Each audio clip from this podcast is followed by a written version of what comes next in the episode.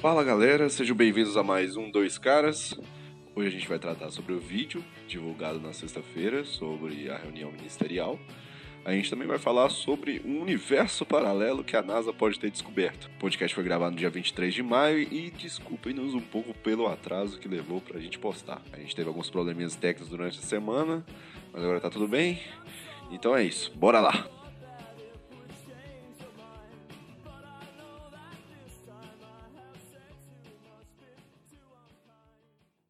Bom dia, boa tarde, boa noite. Está começando o nosso programa de toda semana, nosso Dois Caras. Aqui quem fala com vocês é o Vilela. Bom, aqui quem fala é o Big D, estou de volta na área. É, devido a problemas de agendas, não pude estar presente nos últimos episódios. Mas é isso aí, vamos que o, o tema tá quente hoje. CJ aqui, como sempre, né? Todo episódio eu tô aqui, então minha agenda tá bem favorável. É isso aí, galera. A gente grava esse podcast no dia 23 de maio, num sábado à noite. E essa semana não podia ser diferente. A gente vai falar sobre o vídeo da semana que aconteceu no dia 22 de abril de 2020 que foi aquele vídeo que o nosso querido ex-ministro Moro citou e disse que teria provas naquele vídeo que o Bolsonaro tentava interferir na Polícia Federal para benefício próprio. Eu queria saber aí ao nosso amigo Big G o que, que ele tem para falar sobre esse assunto, qual é a opinião dele, teve intervenção, não teve intervenção, o Bolsonaro pode tacar o pé onde ele quiser, porque ele é o presidente. Então fala aí, Big G. Fala, meus queridos. Vamos lá, né? Vamos lá, porque o vídeo é muito conteúdo, mas eu acho que a gente tem que focar no, no, no cerne da questão, que é a interferência ou não do Bolsonaro na Polícia Federal, que foi a denúncia que o o ex-ministro Sérgio Moro fez. Com isso, fica claro para mim que Bolsonaro quis sim interferir na Polícia Federal. Parece ele, para, ele acha que está sendo perseguido, ele, a família dele, os amigos dele, e ele quer proteger. Agora, se é certo ou errado, aí é outra questão. Para mim, ele tentou interferir. O que, que você acha aí, CJ? Bom, é, as falas que ele teve no vídeo, na, na minha opinião, não tem uma, uma, uma, clareza relativa a se ele quis ou não interferir diretamente. É, em si, há fala de, de interferência, mas o contexto que é colocado dentro da reunião não deixa uma coisa comprobatória de fato. Então, por exemplo, ele vem e fala que quer ter mais informações da Polícia, Polícia Federal. Que informações são essas? Ele fala que quer ter controle em cima da proteção do, dos familiares, dos amigos, e parece que essa proteção tem algo relativo a, ao controle de alguma instituição, que até então é deduzida como se fosse a Polícia Federal do Rio de Janeiro, é, que ele deveria ter algum controle em cima dela. Mas também, o que, que dá-se a entender sobre isso? Quem, quem são essas ameaças que, que vêm a, a querer representar algum, algum perigo aos familiares deles, aos amigos deles? É, não é claro entendeu? Então, não é claro. Então, uh, não tem comprovação de nada naquilo, mas cabe às instituições quererem uma investigação daquelas frases, o, o, da onde aquelas frases estão originando e ao que elas levam. Minha opinião é basicamente essa. Não é comprobatório, mas cabe-se investigação. Em relação à intervenção na Polícia Federal, para mim, isso é, ficou claro lá que ele sim tentou interferir na Polícia Federal para benefício próprio. É, é, simplesmente pelo discurso dele falando que ele não tem informação sobre a Polícia Federal, que e, e ele ainda fala, é, ele é incisivo com, com as palavras, ele é claro com as palavras que é, ele pode trocar o chefe e o, o chefe da Polícia Federal e se acharem ruim ele pode trocar até o ministro. Ele fala é, com justamente com essas palavras. O, o vídeo está disponível aí no YouTube para quem quiser assistir, pode assistir lá. É, ele usa exatamente essas palavras que eu, que eu acabei de citar. Para mim é errado, ele não deveria fazer isso, ele não tem o, o direito de fazer isso. Aí, aí vai ter gente falando assim, não, mas ele tem o direito de escolher quem é o chefe da Polícia Federal. Sim, ele tem o direito de escolher quem é o chefe da Polícia Federal. Porém, ele não tem o direito de escolher o chefe da Polícia Federal pensando em ganhar benefícios com isso. Colocar, seja um amigo, seja um, um, uma pessoa que trabalha para ele, que traga informações para ele, porque aí, um exemplo, se tiver investigação contra ele, contra a família dele, ele vai ter informações antes do que elas viriam a público e acaba que ele poderia fazer uma fuga de um, um, uma fuga de informações, uma fuga de provas com base nas informações que ele adquiriria da Polícia Federal. E é isso aí. Sim, é, realmente, igual aconteceu no entre o primeiro turno e o segundo turno, que veio essa semana aqui, é, que saiu na mídia, que o, é, o Marinho, né, que era aliado de Bolsonaro, denunciou, que o que ele disse? Que foi um, um delegado da Polícia Federal encontrar os filhos Bolsonaro para poder avisar que tinha uma denúncia a respeito da rachadinha dos vereadores lá do Rio de Janeiro. E com isso, eles anteciparam, queimaram papéis, e, aí você consegue apagar, apagar suas pegadas, as pegadas que você deixou. Agora, com relação à reunião, é outra, outra coisa que, que chama bastante a atenção, porque tem o CERN, né, que é a Polícia Federal, mas tudo em volta, tudo em volta tem muitos pontos a serem discutidos, porque realmente parece, parece conversa de muita, muita, muitos é, ministros, parece maluco, doido da cabeça que nada mais reflete o Bolsonaro, né? É, mas mas dá, dá pra, eu fico feliz, pelo menos dá para ficar feliz, porque pelo menos dá para identificar ministros bons também, pessoas sérias que estão ali para porque querem defender as coisas certas. Como a Tereza Cristina, por exemplo, que quer dinheiro para agricultura, é, aquele do aquele da gravata verde Rogério lá, Marinho, Rogério Marinho. É esse aí mesmo. Então, tipo assim, pessoas que sabem o que estão falando, são pessoas altamente técnicas. Mas, pelo outro lado, também tem Damares, que vou te falar, eu não entendi, eu não entendi não faz, para mim não tem contexto que ela disse. O Val, Val Traub lá, o ministro da Educação, loucura, fez um discurso, ele tava fazendo discurso lá. É, e só esses pontos me chamaram a atenção. E o Guedes, apesar dele ser um bom ministro, no finalzinho ali parecia que ele estava querendo é, trabalhadores escravos, né? Para poder reconstruir o Brasil depois da pandemia. É, o que, que, vocês acham aí, pessoal? Bom, eu acho o seguinte: é, a reunião por si só, para o governo, ela é um sucesso. O, a divulgação desse vídeo foi, e provavelmente será, mais satisfatória do que estavam se especulando. Criou-se toda uma, uma, uma espera para a divulgação desse vídeo, porque o Moro até então tinha falado que seria a comprovação fatal da intervenção do Bolsonaro na Polícia Federal. Não teve, não foi visto dessa forma, é, foi vista de uma outra forma, que realmente há o comentário, mas ele não agrava ou comprova alguma coisa. E o pior de tudo é que durante todo esse tempo da, da reunião, milhares de falas que corroboram com o eleitorado do Bolsonaro foram faladas milhares de vezes. Milhares e milhares de vezes. E as pessoas que, que assistiram, e parte desse eleitorado que até então tinha se afastado por discordar do Bolsonaro, viu aquilo como uma reunião que é feita a portas fechadas e seus interesses sendo defendidos em, em ambientes onde, onde não eram públicos e se sentiram representadas naquilo. Então, essa reunião vai ser usada muito como propaganda na, na parte bolsonarista. Eu acho que teve muita coisa que foi falada que realmente é questionável. Por exemplo, o, a fala do Paulo Guedes falando em contratar trabalhadores a contrato de a, menor aprendiz, não é, Vilela?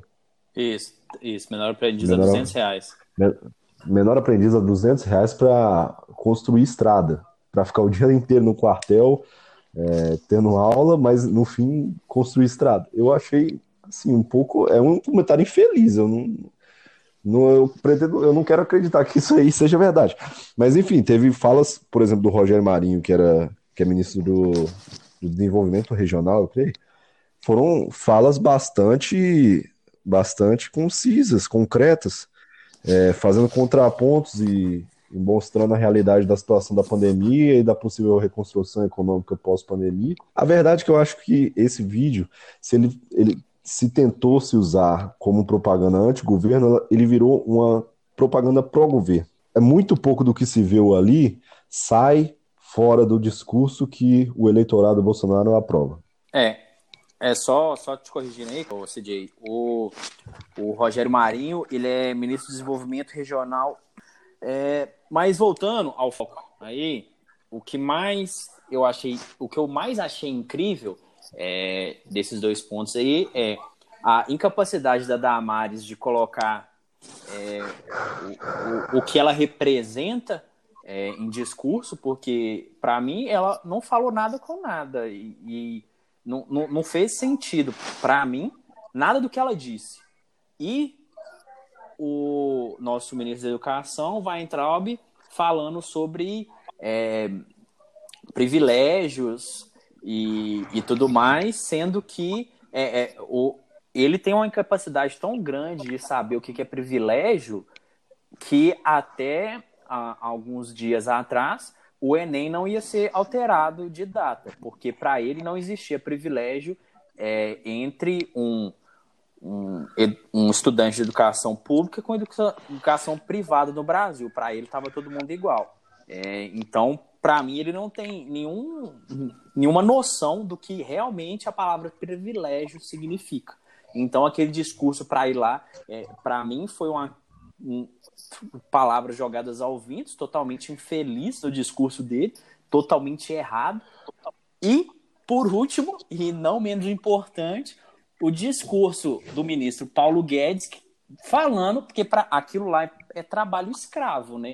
Porque basicamente um menino menor, porque ele usou a expressão menor aprendiz, ir para o quartel para poder fazer calistenia que foi a, a palavra que ele utilizou, que o que eu entendi é seria uma rotina militar durante a manhã, com ensinamentos militares de disciplina, de exercício e disso, daquilo. E durante a tarde, o menino ia lá reconstruir o Brasil. O menino ia fazer estrada, o menino ia fazer é, qualquer outra coisa, e no final do mês ele ia ganhar 200 reais para isso na cabeça do Guedes, eu acho que se você paga um real para qualquer pessoa, um real, uma unidade monetária, um dólar, um peso, um qualquer coisa, é, durante o trabalho da pessoa de um mês, isso não caracteriza trabalho escravo. Eu acho é, é a única explicação que existe para aquela para aquela fala dele. Não existe uma outra explicação. Ele não entende o que é trabalho escravo. É, é, é o ponto central que eu acho sobre aquele comentário que ele deu. Um, um outro ponto que eu acho que a gente deve comentar, que não pode passar em branco, é a dicotomia que o Bolsonaro consegue levar para todos os assuntos, uhum. entendeu? Então, assim, é, para muita gente, esse vídeo é uma bomba, tipo assim, ah, é impeachment e tal. Mas é, aí, para outra parcela da população, é, é a redenção do Bolsonaro. É a volta do Bolsonaro para o jogo. É tipo assim, é o, é o apelo que ele sempre teve, armamentista, apelo é, pró-vida e todas as bandeiras que ele levanta, que ele tá no jogo, entendeu? E muita gente a, a compra essa ideia. Então, muita gente que talvez estava afastada, igual o CJ falou, vai se aproximar novamente por causa desse vídeo. Então, essa capacidade do Bolsonaro é admirável. Isso aí, tipo assim, ele cria as confusões. É, aí o Moro fala que tem um vídeo, aí esse vídeo, em vez de enfraquecer o cara, o vídeo fortalece ele mais, porque as primeiras impressões é essa, que ele saiu fortalecido depois desse episódio, e o Moro como Judas. Aí já não sei se isso é armação, porque meu, ao meu ver, parece, porque realmente nada me surpreendeu naquele vídeo. Sabe, tipo assim, a gente já tinha um prévio conhecimento tal, do, do que que era, mas nada me surpreendeu. Tipo assim, o Bolsonaro foi, foi o Bolsonaro, e é isso.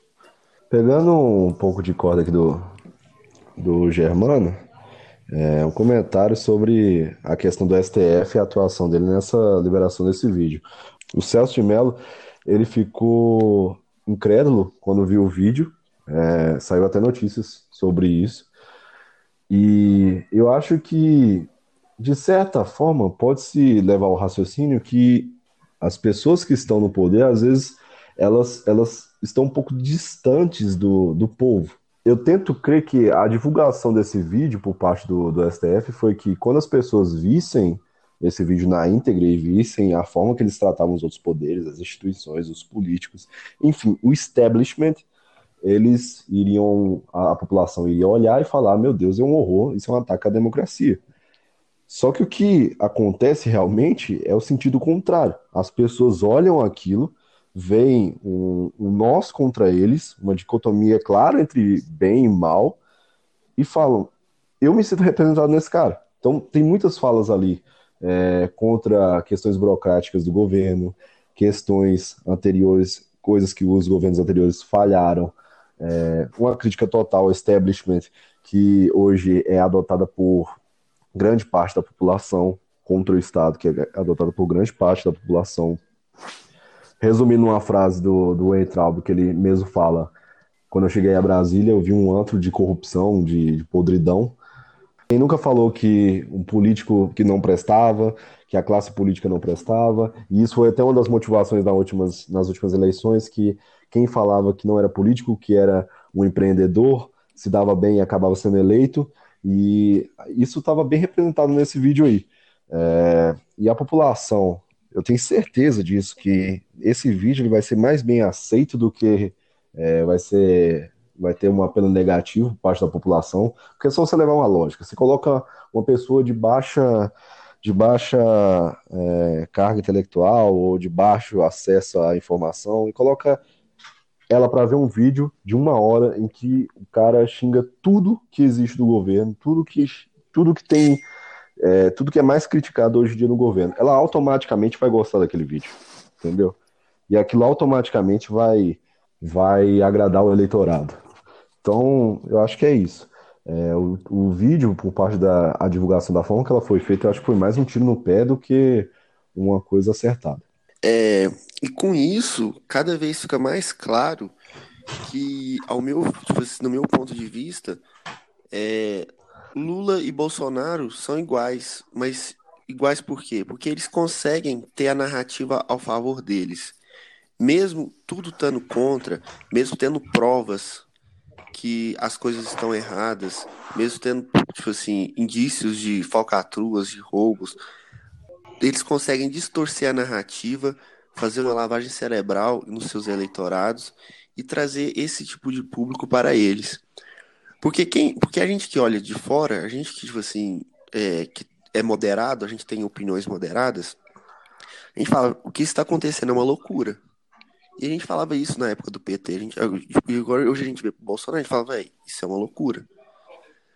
Mas a maioria do, do público brasileiro, do, do povo brasileiro, a gente é povo também, mas a maioria da população brasileira não enxerga assim. Enxerga, igual o CJ falou, que o Bolsonaro tá falando as frases que você fala dentro da sua casa.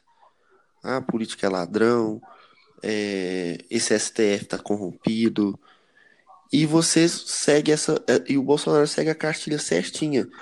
Então, tipo assim, ele cria, em meio à pandemia, tipo assim, o Brasil hoje já ultrapassou mais de 21 mil mortes, se eu não estou enganado, por coronavírus. Então ele cria, em meio a essa pandemia, o Brasil devia estar focado nisso, em sair da quarentena, em dar respostas sobre o coronavírus, mas não, ele distorce tudo isso e cria um, uma e cria intrigas, cria problemas para ele mesmo, para ele sair fortalecido. Essa é uma visão que eu, que eu enxergo, não sei se vocês concordam, e que é ruim, é ruim para o Brasil, porque realmente está todo mundo no mesmo barco e realmente parece que ele não tem senso de nada. Ele, o negócio é ele e o mundinho dele, e todo mundo quer pegar ele, ele tem alguma mania de perseguição e fica nessa. E, o, e enquanto isso, os, o número de mortos só aumenta. É, só alinhando aqui, é, Matéria do Intercept de hoje, jornal que geralmente tem tendência contrária ao governo. Bolsonaro 7 a 1 em Moro, nem quando poderia ajudar o lavajatismo prestou para alguma coisa.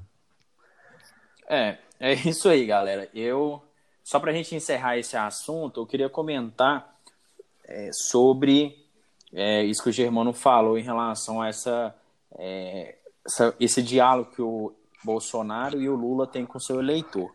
É, o que acontece é que os dois têm eleitores fiéis, então eles se protegem. Basicamente, se você chegar para um eleitor do Bolsonaro e falar mal dele, ele vai proteger o Bolsonaro porque ele tem uma paixão cega, um amor cego, aquilo que deve ser feito, que o mundo é errado, que todo mundo conspira contra ele, enfim.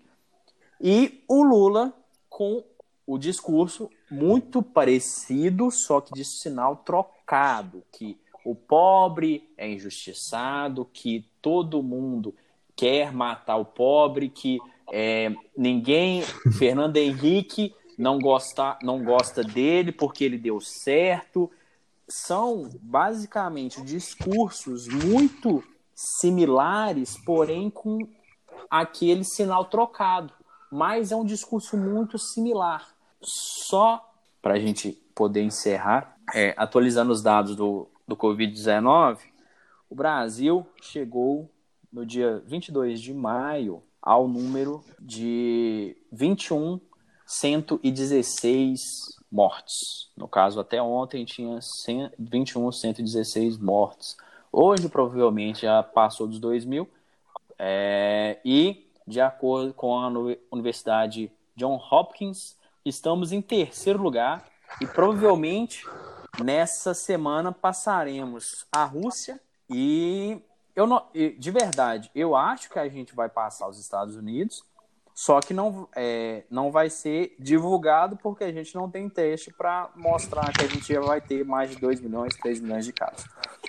E agora chegamos à hora que todo mundo espera, que todo mundo gosta, que esperamos toda a semana para chegar com aquela notícia estranha, aquela notícia bizarra que o nosso amigo CJ vem direto da Deep Web e traz para a gente. Fala aí, CJ, qual que é o nosso assunto bizarro da semana? Fala galera, toda semana parece que é, coisas relacionadas ao espaço sideral não querem deixar de, de, ser pauta aqui nesse podcast, né? Toda semana é a mesma coisa. Essa semana a gente vai falar sobre um universo paralelo que a NASA poderia ou não ter descoberto. Vocês acreditam numa coisa dessa? Oh, eu acredito muito em universos paralelos. Para mim, existem oito, bilhares e bilhares de versões minhas em universos diferentes que deram mais certo ou mais errado do que eu e estão vivendo. Até, provavelmente deve ter até uns que já morreram e outros que não. E, e eu acredito muito nessa teoria. E você, Big G, o que, que você acha sobre universos paralelos? Uai, é bom acreditar em alguma coisa, né, Rogério?